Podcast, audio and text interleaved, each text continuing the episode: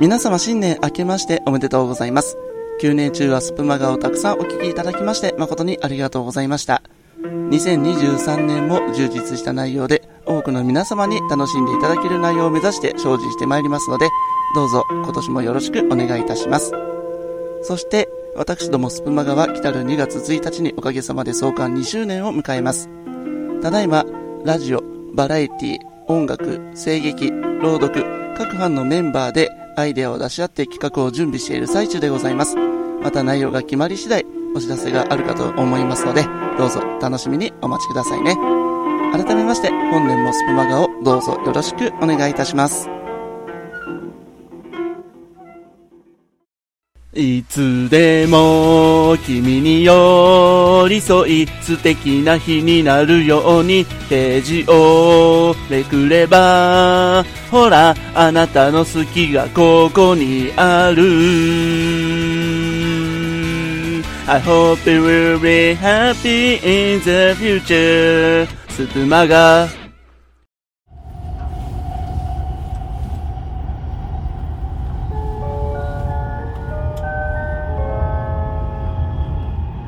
お待たせいたしました。ご乗車いただきまして誠にありがとうございます。スプマガ線経由の特急 Y 列車で行こう678号でございます。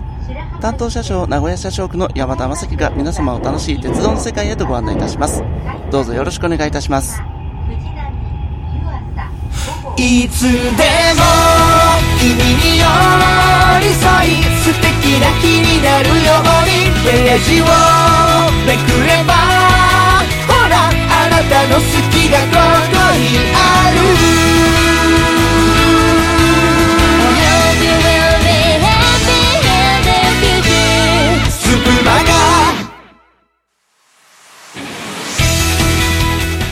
2023年1月6日金曜日夜7時を回りました。ラジオ、バラエティ、音楽、声劇、そして朗読。この5つのジャンルから毎日日替わりでお届けしております総合エンタメ番組スプマガ。毎週金曜日はラジオ班、レディオストリートの担当。ご案内は私、山田正樹がお届けしてまいります。皆様こんばんは。どうぞよろしくお願いいたします。はい、えー、改めまして、新年明けましておめでとうございます。今年もどうぞよろしくお願いいたします。まあ、この、スプマが2023年新年最初の放送を私、山田正樹が担当させていただくことになるとは夢にも思ってなかったんですけれども、ただ、まあ、あまり気をてらわずに最初だけちょっとご挨拶をさせていただいて、またいつも通りの鉄道トークでお届けしてまいりますので、引き続き、え、お付き合いのほどよろしくお願いいたします。ただ、私の前回のスプマガが、え、昨年11月29日、あ、ごめんなさい、21日月曜日ですね、失礼しました。はい、えー、639号展望席を楽しもうというタイトルでお届けをしたんですけれども、この時にですね、えー、その前の放送で、お眠りんりんりさんから、えー、スプマガのテーマ曲を歌ってる様子を聞きたいということで準備はしていたんですが、私の編集ミスでですね、音が入っていなかったんですね。大変失礼をいたしました。はい、まあそんなちょっとグダグダな内容だったわけで、まあ今日、このオープニングで、まあ私の拙い、本当に拙いえー、スプマガのテーマソングの歌をですね、歌ってる様子をお聞きいただきましたけれども、まあ、あの、下手くそだがやとか言ったね、文句苦情ダメ出しは一切受け付けませんので、ただ責任は果たしたということで、ご理解のほどよろしくお願いいたします。はい、この前回の展望席を楽しもう、こちらですね、メッセージをいただきました。ありがとうございます。まず、飲んだくれピチコさん、ステーション占いが刺さりましたということでね、ありがとうございます。もう年末のご挨拶などですね、恒例のあの企画も楽しみにしています。それからあの歌声、えー、探してリピってました。その分年末までということでね、えー、楽しんでいただけたようでありがとうございます。このね、あのー、まあ、ステーション占い、シャレコーナーなんですけども、意外とあの楽しんでいただけてるようで、本当にありがとうございます。はい、続きまして、若子さん、ありがとうございます。オイルダンパーすごい。えー、名鉄のパノラマ感も安心設計なんですね。埼玉の長瀞行きの窓の広いパノラマ電車乗りましたよ。長瀞のかき氷美味しかった。おしゃれな歌もありましたよね。それから西広島駅の特徴で占い楽しいですというふうにいただきました。ありがとうございます。そう、あのー、パノラマカーのね、先頭のところにオイルダンパーという、まあ、あの衝撃を和らげる、えー、機能がついているわけで、まあ、ダンプカーに衝突しても乗客の安全は守ったというね、逸話が残っているわけで、ほんとすごいですよね。そして埼玉の長瀞行きの窓の広いパノラマの電車。これ、おそらくなんですが、あの、西武鉄道の特急ラビューで運転されている秩父号のことではないかなと思いますけども、これ私も1回だけ、まあ、反応までだったかな、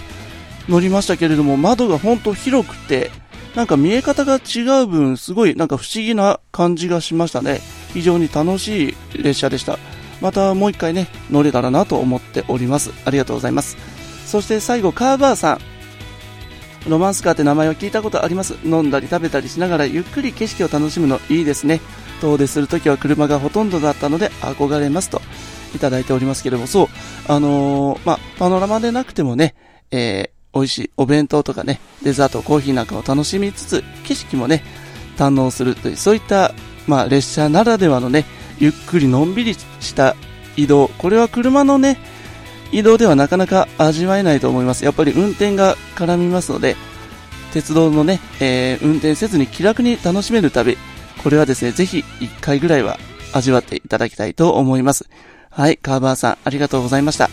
はい、というわけで、えー、車内のご案内をいたします。まず先頭の1号車は、えー、メイントークのコーナーですね。鉄道のメイントークをお届けします。そして、後ろの2号車は今日の一さじのコーナー。この2両編成で運転いたします。どうぞ最後までお付き合いください。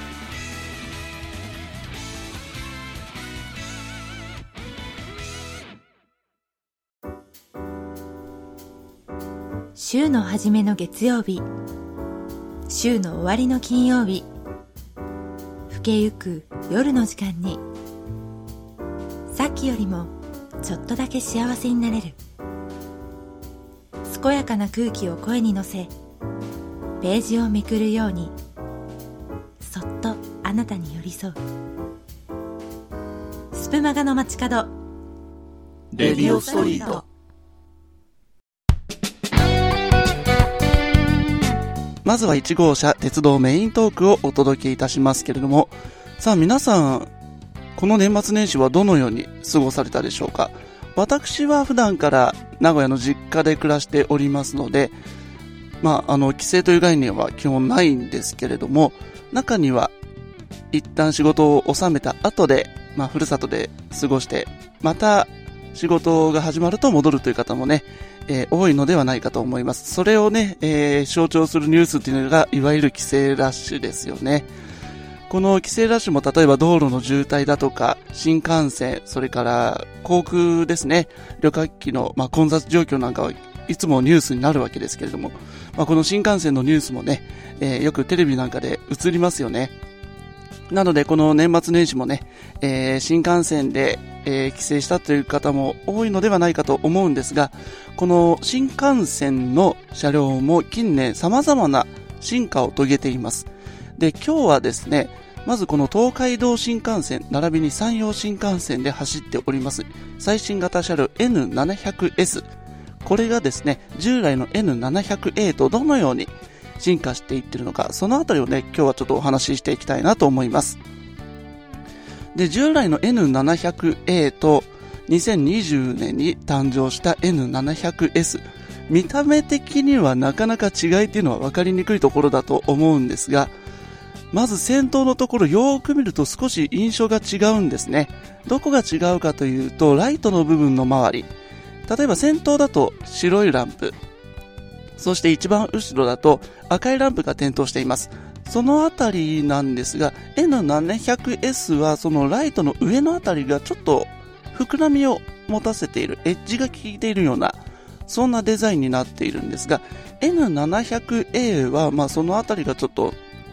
どう言ったらいいのかな、水平というか斜めになっていて、あまりエッジが効いていない感じになっています。で、この形状の特徴は、空気抵抗だとか、あと騒音、振動、それらのま抑制につながっているんですね。また空気抵抗も軽減されるので省エネの効果も図られていると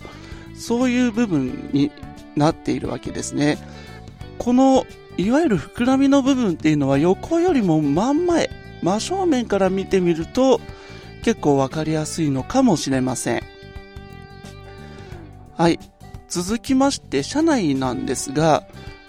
えー、天井を見てみますと、あの、照明の仕組みがちょっと違いますね。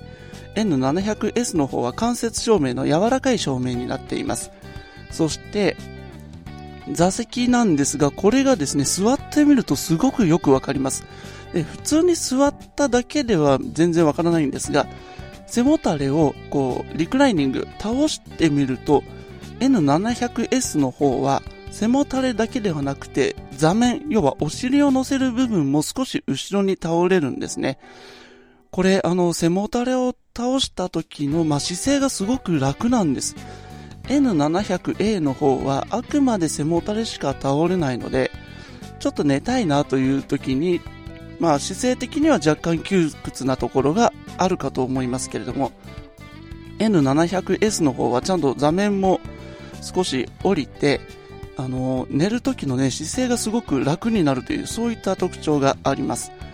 で、あともう一つ実は生地のところにも若干工夫がされていて、まあ、水とかお茶とか万が一こぼしてしまった時に、あの、濡れているのがよくわかる、そんな素材を使っているのだそうです。そして、えー、各号車の扉の上ですね。例えば、この電車は、のぞみ1号博多行きですとか、次は名古屋とか、そういう表示出ますよね。で従来の N700A は電光表示だったんですが、N700S はこれが液晶画面に変わりました。で、それによって情報量が、表示される情報量が増えているんです。で、従来の N700A では表示されなかったのが、今どこを走っているかという表記です。例えば、ただいま静岡を通過っていう、そういった表記は出るんですが、例えば、掛川と静岡の間を走っているとか、浜松と豊橋の間を走っているとか、そういった駅間の表示というのも N700S はちゃんと出るんですね。で、これが見えると、次の駅まで、ああ、あと何分ぐらいだなっていうのも分かりやすいので、まあ、あの、いわゆる折り過ごしなんかもね、えー、少なくて済むわけです。こういった分かりやすい表記、結構ありがたいんではないかなと思います。はい、そしてもう一つ最大の特徴は、N700S は、これ、あのー、皆さんおそらくご存じない方の方がほとんどだと思うんですが、自走式のバッテリーを搭載しているということなんです。どういうことかというと、先月、東海道新幹線で、まあ、架線が切れて停電を起こしたというね、そんなトラブルがあって、長時間運行を見合わせるなんていう事態になりました。で、こうなると電気が供給されないので止まるしかないんですが、自走式のバッテリーを搭載していれば、この電気の供給が止まった状態でも近くの駅まではバッテリーの力で走ることができるんですね。なのでこういった、まあ、あのトラブル、あるいは災害の時に、まあ、駅まで一応走らせれば、そこで例えば一時的に降りたりというのもできるわけですよね。線路上に止まることもなくなるというね、そういった利点もあるわけです。このバッテリーの搭載が実現できたものも様々な、まあ、機械類ですね。こういったものが小型化、軽量化されたがゆえの結果なんですよね。で、この N700S というのは、まあ、あの、新幹線としてのトータルの標準車両を目指して作られていますので、東海道山陽新幹線だけでなく、東北ですとか北海道、九州の新幹線、ひいては海外に輸出しても普通に走れると、そういう新幹線を目指して作られているので、まあ、東海道山陽新幹線は16両編成で運転されていますけれども、それをもっと短くした、例えば8両とか6両とか、そういった短い編成にも柔軟に対応できるというのがこの N700S の特徴です。ちょうど昨年の9月でしたか、新たに開業した西九州新幹線、これは、ま、長崎県の新幹線になりますけれども、こちらも N700S を、ま、ベースにして、九州のアレンジでデザインした上で導入されています。まあ、おそらく、まあ、山陽新幹線大阪方面への乗り入れも考慮してというのは多少あったとは思うんですけれども、まあ、こうした九州とか他の地域でもちゃんと走れるようにということで工夫がなされているんですよね。実際あの台湾に行きますと台湾新幹線というのが今走っていますけれどもこれは、まあ、2000年頃に登場した当時のあの鴨の橋のね、えー、口の形状で知られた700系がベースになっています。まあでもこれもそろそろ取り替えの時期が近づいているようで、じゃあ次新しい新幹線どれにするというお話になった時に N700S を導入すれば、まあ今まで通りと言いましょうかね、えあの変わらず走ることができるという特徴もあるわけで、まあ、海外へのね、えー、新幹線輸出も、まあ、目論んだ上での設計になっているというわけなんですね。まあ、こういった車両がね、まあ、台湾だけでなく、まあ、中東ですとか、東南アジア、ヨーロッパ、アメリカ大陸、そういったところでもね、走ってくれるとなかなか面白いことになりそうですよね。そうなるとそういった海外で走る日本の車両というのも、ちょっと乗りに行きたく、行きたくね、なるのではないでしょうか。今後の展開にちょっと期待したいところです。はい。というわけでまずは1号車、メイントークのコーナーお届けいたしました。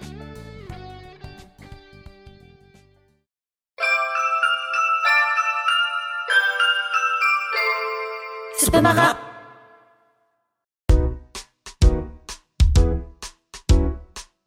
はい、続きまして2号車、今日の一さじのコーナーです。今までのお話に一さじ加えて、皆さんもちょっとした幸せに、まあ、なれるかどうかはちょっと定かではないんですけれども、まあ、新幹線に関係する、まあ、ダイヤ改正からちょっとこんなお話をしていきたいと思います。今年の3月18日に、まあ、JR 全国でダイヤ改正が行われるんですが、東海道山陽新幹線でも、まあ、N700S 追加導入で、まあ、一部の列車、例えば東京広島間で、まあ、4分短縮といったね、まあ、時間短縮効果が図られるなんていう発表もありますけれども、ただこれ聞いてますと、え、たった4分なのっていうふうに言われる方も多いんですよね。でもこの4分の時間短縮っていうのが、実は別のところで大きな効果を発揮するんです。例えば、東京駅に18時56分に着く上りの新幹線があって、で、その4分後、19時ちょうどに、えー、同じ東京駅を下りの新幹線が発車すると、そういうダイヤになっているとします。で、この所定18時56分着の新幹線が4分遅れてしまうと19時ちょうどに、まあ、着く予定になるわけですね。そうなると所定19時発の下りの新幹線はどうなるのか。で、これは、この遅れている上りの新幹線の東京駅に入るタイミングによって変わるんですね。例えば、東京駅にまあ18時59分頃入ったとします、上りの列車が。そうなると、19時発の列車は、えー、出発する場所だとか、えー、所定の、まあ、遅れている新幹線がどのホームに入るかによって、19時発の下りの新幹線が出発を待たないといけない、そういうケースが出てくる場合があるんですね。そうなると、まあ、19時発の新幹線もそうですね、おそらく2、3分は遅れることになるでしょうね。で、また各地で遅れが生じて、他のところにも影響してしまいますし、また逆に、えー、まあ19時になっても東京駅に入れないということになると、今度は下りの列車、19時発の列車を帝国通りに出さなければいけません。そうすると、まあ4分遅れで走っている、えー、上りの新幹線が東京駅に入れなくて、まず先に下りの出発を待つんですね。で、その出発が、えー、完了して、やっと東京駅に入れると。そうなると、この遅れている上り列車が、さらに遅れが増してしまいまして、そうですね、おそらく7分、8分の遅れという風になってくるでしょうね。で、これだけ遅れてしまうと、まあ、お客さんにも迷惑かかりますし、まあ、次、折り返しの列車、例えば、そのまま折り返して下りの新幹線に仕立てるという風になってくると、準備する時間にも影響しまして、また下りの列車が出発できないというような事態にもなってくる可能性はあります。ですが、まあ、4分の時間短縮が図られると、まあ、東京駅に入る、そういった、まあ、ダイヤに余裕が生まれるわけですね。時間的に余裕が生まれて、万が一遅れが生じてしまっても、他の列車、まあ、上りだとか下りも含めて、すべての列車へ、えー、遅れが波及する、そこを、まあ、最小限に食い止める効果があるわけです。そりゃそうですよね。なるべく早く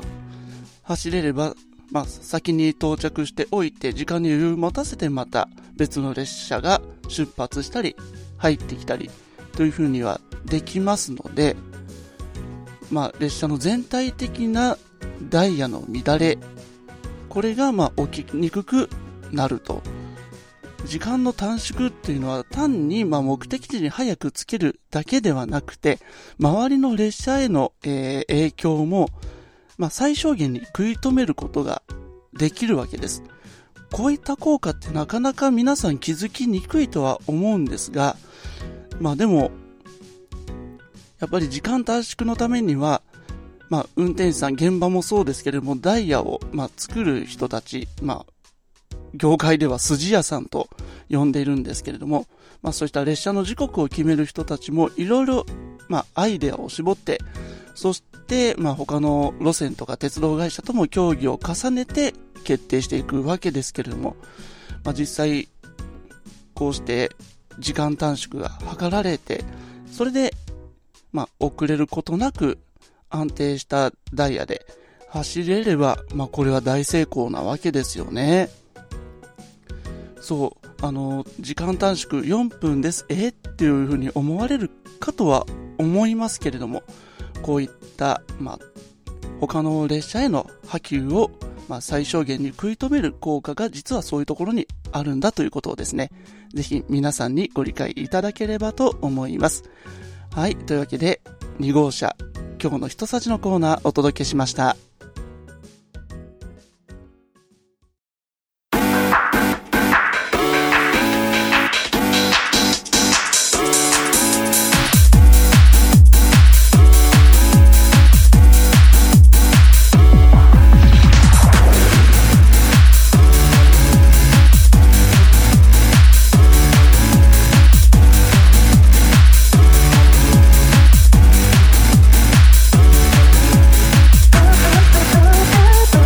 レディオストリートレディオストリートレディオストリートレディオストリート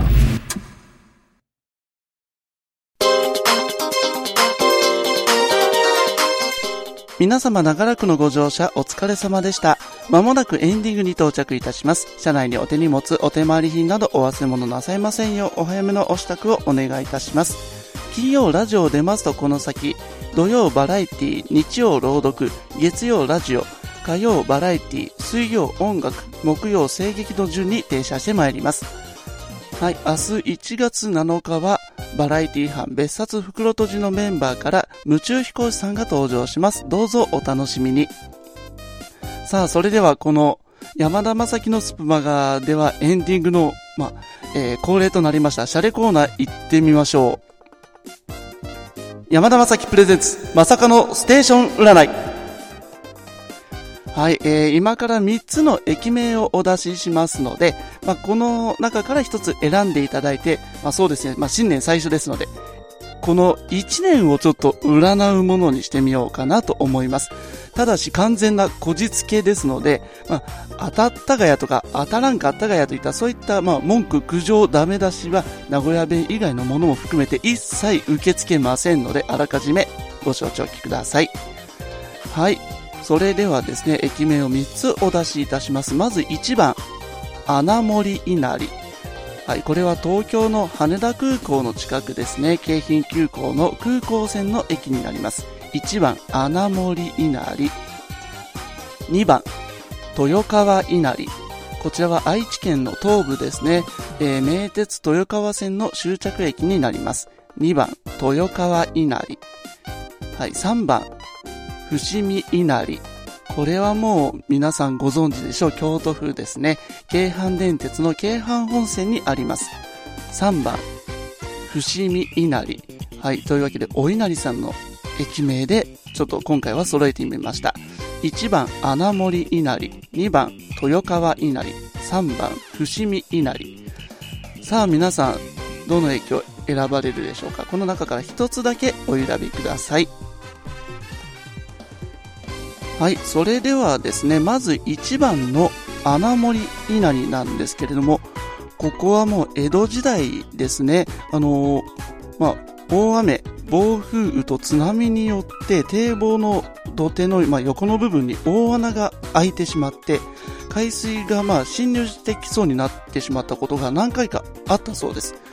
まあでもその度に、まああの農夫さんたちがすぐに見つけてそれを食い止めて、えー、まあ海水による、まあ、農作物への被害を食い止めたと、そういった歴史があったそうなんですが、まあそういったことが、まあ江戸時代の後期ですね、えー、起きてしまった後は一切何も起こらず、農作物も、農作物もちゃんと